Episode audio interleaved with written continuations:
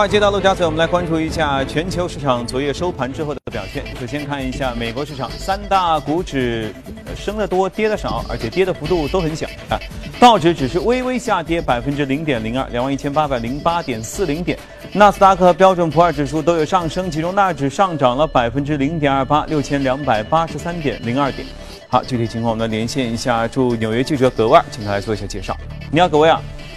早上，主持人，隔夜市场继续关注飓风。哈维对于美国德克萨斯州所带来的经济影响。德州也是美国的能源大州，多家重要的炼油厂都位于休斯顿地区，包括了瓦莱罗能源和飞利浦六十六等的炼油巨头，隔夜股价都是呈现一个不同幅度的上扬。整个墨西哥湾呢，预计有超过百分之二十二的原油产能受到了影响。像是皇家荷兰壳牌和埃克森美孚在大休斯顿地区的两家炼油厂，目前都处于一个关闭的状态，两家工厂。日产能分别达到三十四万桶和五十六万桶。那么现在的问题是，即使炼油厂能够及时得到一个修复，由于整个地区目前降雨持续，已经形成了洪涝灾害，工人们可能也没有办法及时的复工。美国总统特朗普将会在当地时间周二的时候到访德州，这也是特朗普上任总统以来首次面对的重大的自然灾害。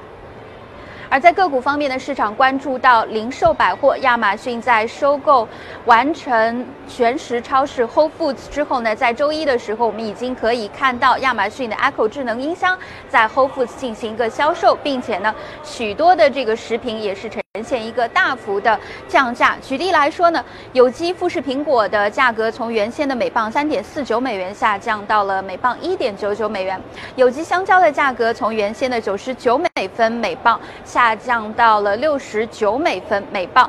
啊，我们看到包括了像是沃尔玛、克洛格、塔吉特、Sprouts 等的零售生鲜的这个股价呢，在隔夜都是有一个不同程度的下跌。沃尔玛的价股价跌幅下跌到了百分之零点八，克洛格勒股价跌幅呢，则在百分之一左右。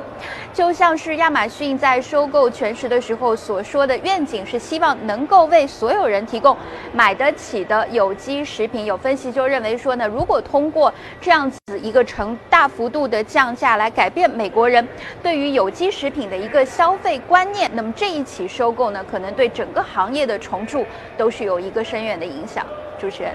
嗯，好，谢谢各位啊啊，听上去美国的有机水果的价格好像还真不贵哈。来，接着看一下欧洲市场的情况。欧洲市场，英国是平，然后法国指数和德国 DAX 指数都有小幅度的下跌，呃，跌幅都不大啊，比较正常。接着我们来连线一下驻欧洲记者薛娇，请他来做一下介绍。你好，薛娇。好的，主持人，周一在强势欧元的打压下，欧洲主要股指下跌至了两周来的低点。截至收盘，欧洲斯托克六百指数下跌百分之零点五一，报三七二点一五。跌幅较大的德国 DAX 指数盘中一度下跌约百分之零点八五。此外，因公共假期，昨日英国休市一天。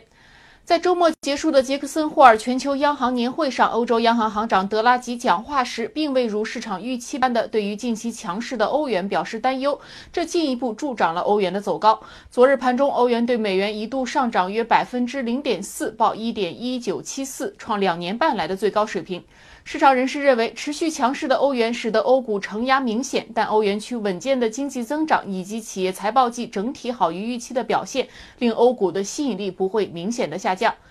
当地时间周一上午，英国退欧大臣人戴维斯抵达了布鲁塞尔，与欧盟方面展开了第三轮的退欧谈判。据当地媒体报道称，英国方面此次谈判希望明确退欧后与欧盟的贸易关系，而欧盟方面则继续坚持此前的原则，那就是在分手费、爱尔兰边境问题以及双方公民权利三个问题彻底解决前，不会与英国讨论贸易问题。本周四，双方将召开新闻发布会，介绍此次谈判的成果。而如果在十月份的欧盟领导人峰会前，双方的谈判不能取得进一步的进展，那么下一轮的谈判时间很可能从十月份推迟到十二月圣诞节假期前后。主持人，好，谢谢薛笑。看来这个脱欧谈判是有的要谈一阵子了。刚才薛笑还提到了杰克逊霍尔的会议。呃，之前呢，因为上周的时候就说上个星期主要能看的一个重要的事件就是这个杰克逊霍尔的会议。呃，曾经大家还说，说不定美联储、央行、欧央行都会说一点鹰派的发言，那这样会导致整个的可能拐点就会来临了。但是，然而并没有，对不对？那么，为什么大家会这么期待有一个鹰派，或者来预测有一个鹰派？其实并没有呢。今天我们和嘉宾一起来聊一聊。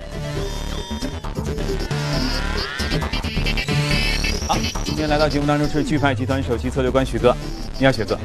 我觉得现在的感觉啊，就是至少我们从媒体上，因为我们每天在在在在说嘛，说市场的预期上，我觉得有一种轻微的叫受迫害妄想症。这是什么呢？当然，我我觉得也有一种一种这个这个解释是能理解的，就是如果我是一分析师，因为西方媒体不是经常会采采访一些分析师嘛，说你预测啊，这个杰逊霍尔会你会说点鹰派还是鸽派啊等等。那么分析师呢，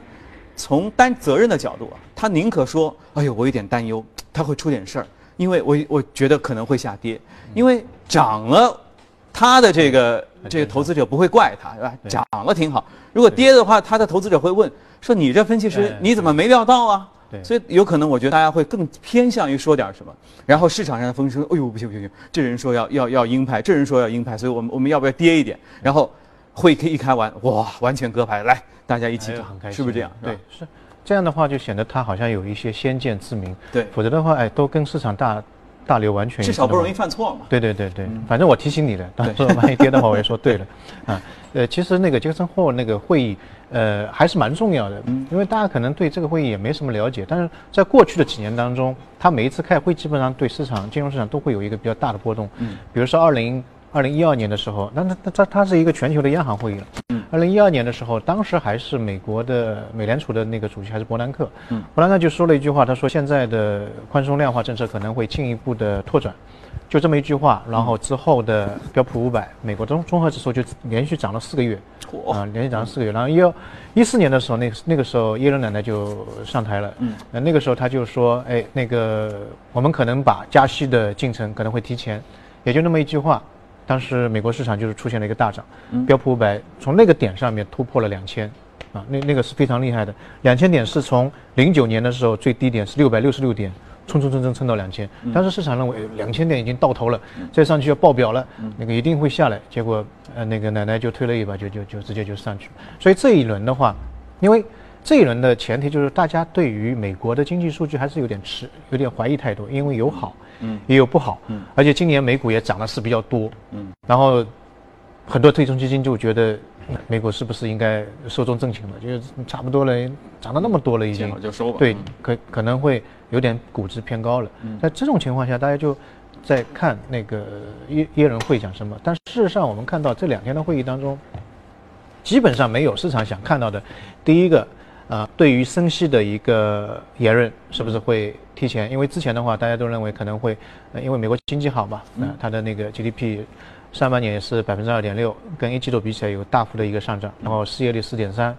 然后股票市场又是很高，对啊，所以即便是那个通胀没有到百分之二，也有可能会升息，啊，有可能升息。如果是能够证实的话，那么呃市场会很开心，至少有点事情可以做了，无论做多还是做空。现在大家都很怀疑，对吧？第二个呢就是通胀，啊，通胀是不是因为耶伦之前对于通胀的观点呢一直是比比较左右摇摆不定的，他讲过一句话，他说现在通胀。大家看到通胀还没到二，但这只是一个暂时的现象。嗯，现在劳动力市场那么好，呃，雇主找员工都找不到，福利待遇又给他那么多，嗯，那么他拿到钱要消费，消费的话，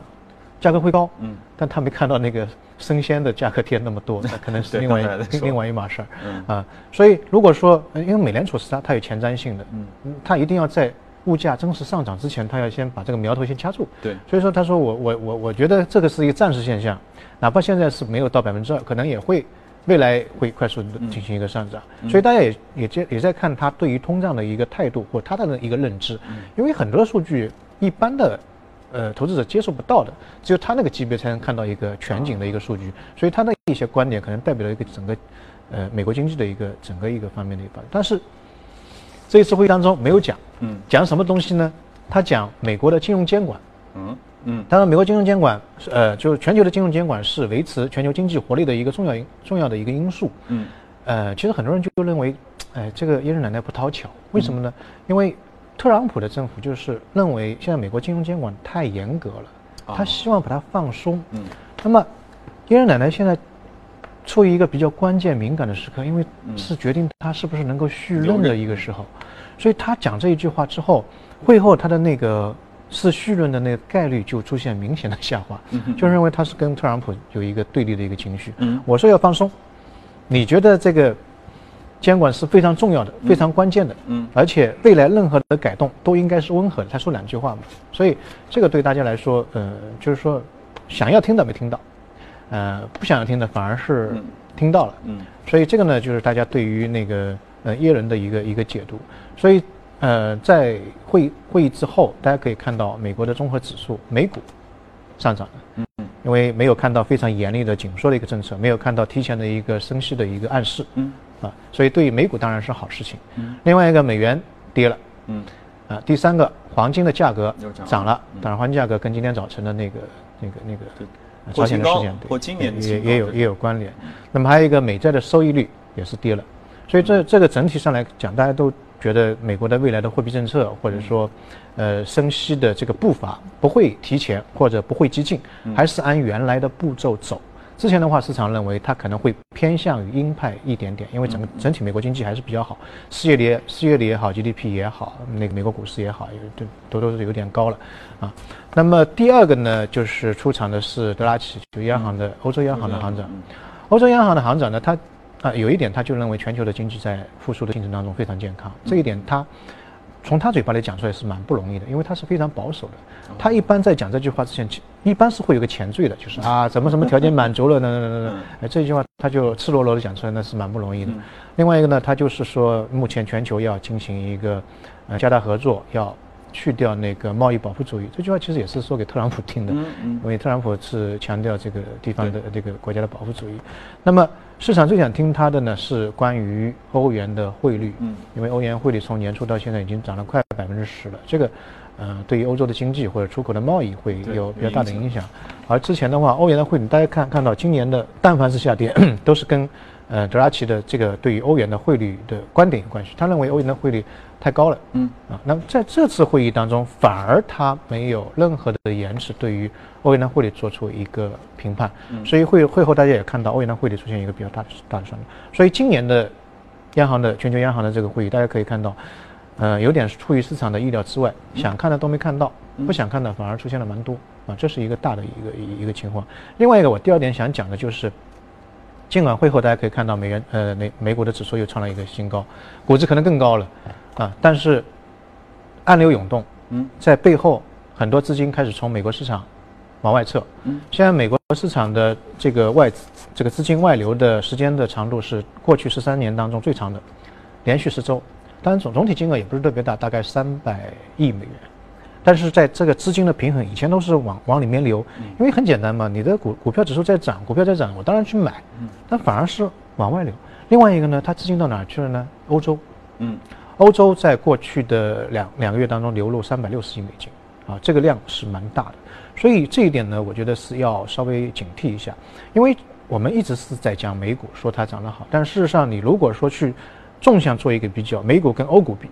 美股跟新兴市场的指数比，新兴市场今年如果是以美元计价的话，已经涨了百分之二十七。欧欧洲的话，以美元计价的话，综合指数涨了百分之十八，以美元计价啊，啊涨百分之十八，所以这里面的话，你们可以看到，呃，美国的综合指数今从呃今今年年初到现在大概百分之十不到一点，所以这里面还有比较大的一个一个一个一个差异。第二个也是很关键的，我们在节目当中经常会讲到，就是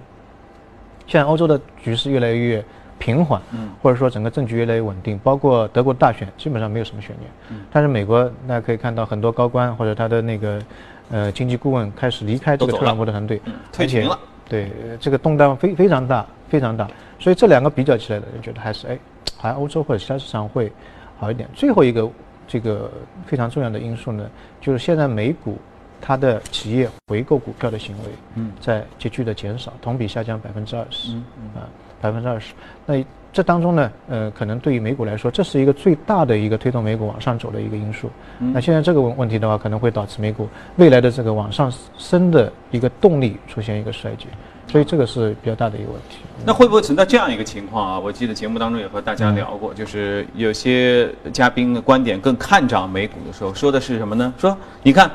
特朗普就推动这个行情是大家对特朗普政策的期待，对不对？虽然政政策有有一定的这个这个这个受受各种各样的说法的摇摆，你看到现在一样都没实现啊。对，都已经涨了这么多了。接下来，就像上周不是有呃，我记得连线的时候说到过，似乎医改呃税改要出现突破性的进展，也就是说，他们逻辑说，只要人总统在那儿，毕竟做这么多事儿，总有一件能成嘛。你看现在什么都没成，市场涨那么多，只要成了哪一件，说不定以后就会连轴转的咣啷咣啷都成，那都成，这市场还了得。所以美股说不好，还有一大波的涨幅呢。啊，这个这个说法我觉得有道理的。嗯。呃，但关键在于现在的股股价的指数已经包含了它这个三支箭的一半成功吧，至少，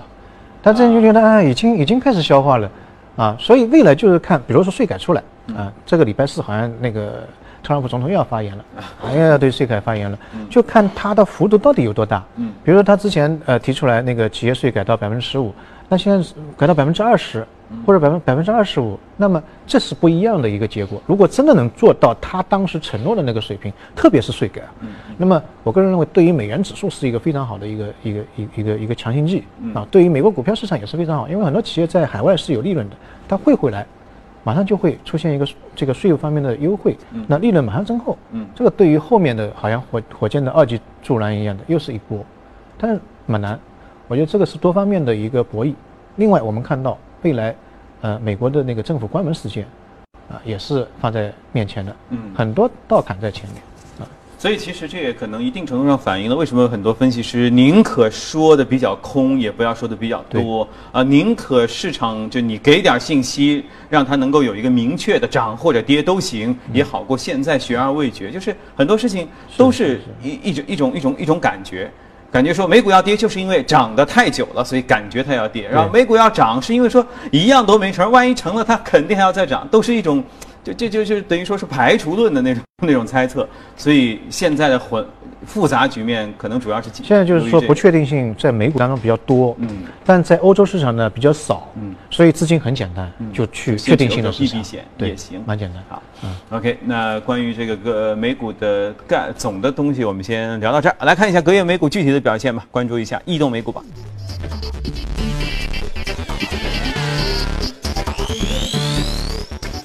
啊，在行业方面，采矿业、建筑材料业和生物技术这些都涨幅靠前。那么在个股方面，半导体、生物科技，哇，全是生物科技啊，包括商务服务这些也涨幅不错。今天我们要说到一家半导体公司，那个大家看到隔夜美股当中，那个生物医疗也是三家啊，一共五家三家。它在我看了一下，基本上都是在基因的编辑方面有一些突破，啊，也就是它它可以通过那个药物把你里面基因当中的一个缺陷永久性的修复，嗯，啊，这个方面其实是最近一段时间是呃讲的比较多的，或者对应我们的板块就是精确医疗的那一个板块，因为之前的话呢。呃，生物医疗特别基因编辑当当中有一个平台是被专利垄断的，现在科学家绕过了这个专利垄断，又发明了另外一个平台，所以在这个方面的突破，最近一段时间大家可以看到会比较多一点。当然，对整个人类的这个健康会有一个飞速的一个一个发展，因为很多的疾病都是因为基因这基因的一个。那基因，你是像你这样说的话，是不是？比如说我本人有一个遗传性的，随便说，比如说我掉头发，假设哈，我是掉头发，那么是不是就有一个是是？如果是因为基因的问题的话，有一个专门的药物？就打在我身上，我全身的跟掉头发有关的这段基因都能被修复。对，它就是说在基因的这个双螺旋当中有一个基因不对的，嗯，那么它进去之后呢，把这个基因摘掉，然后再补上去一个，就基因的修复。但因为人人体细胞里充满了这个基因啊，它不是只身上全身上下就一条基因。啊，对对对，它会把所有的，它会有一个 GPS 的一个定位，它有另外一个一个基因全部找到之后，然后就一下子就修复了。其实这个是很很神奇的意思，有点像电脑的拷贝一样，它把所有的错误找出来，啪一下就就就可以完成对。然后我们回过头来讲我们今天的那个异动美股，呃，